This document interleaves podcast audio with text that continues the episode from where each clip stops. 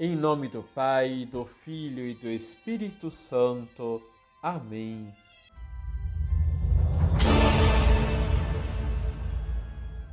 Olá, olá, tudo bem com você? A luz divina pode, mais no momento do que o meu tormento de vários dias. Santa Faustina, deixe seu like, se inscreva e compartilhe. Não custa nada e você evangeliza. Liturgia, Liturgia diária. diária. O evangelho que a igreja nos propõe para hoje é o de Mateus capítulo 13, versículos de 1 a 9. Depois de Jesus enfrentar a oposição dos fariseus e mestres da lei, começa a ensinar a multidão ao lado do mar da Galileia.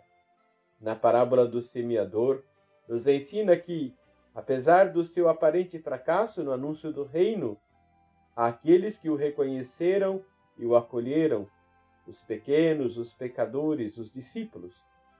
Jesus revolucionou os critérios da pregação farisaica porque não deteve a sua missão somente com os justos e bons, mas se dirigiu a todos. Sua palavra, simbolizada pela semente, foi lançada livremente.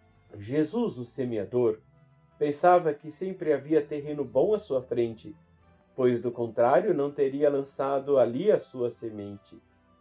Ele foi o que mais acreditou na potencialidade do ser humano e por isso era desprezado pela religião dos puros, sustentada pelas autoridades judaicas. Sua palavra foi oferecida a todos. Foi chamado de amigo dos pecadores. Mateus capítulo 11, versículo 19.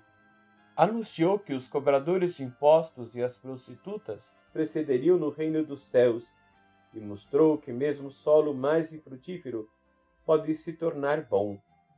A parábola nos revela uma nova dimensão na história da salvação. O sucesso nasce do fracasso. A cruz é a garantia da ressurreição. A ênfase da parábola do semeador pode não se limitar aos tipos de terrenos, mas na qualidade dos missionários.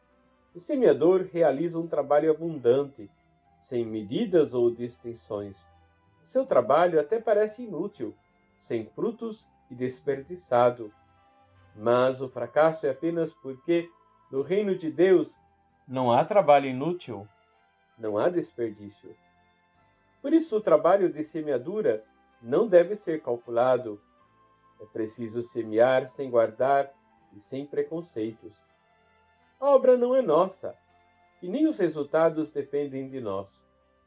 Como não sabemos quais terrenos darão frutos, e por isso não podemos antecipar o julgamento de Deus. A frase final, quem tem ouvidos ouça, é um convite a despertar, uma advertência para não perder o sentido da parábola e suas consequências na vida do ouvinte. Vamos rezar?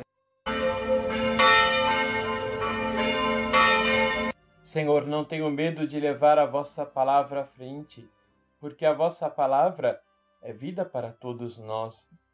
Dai-me um coração missionário, capaz de vos anunciar com alegria e testemunhar o vosso amor. Assim seja. Receba a bênção do Deus Todo-Poderoso, Pai, Filho e Espírito Santo. Amém.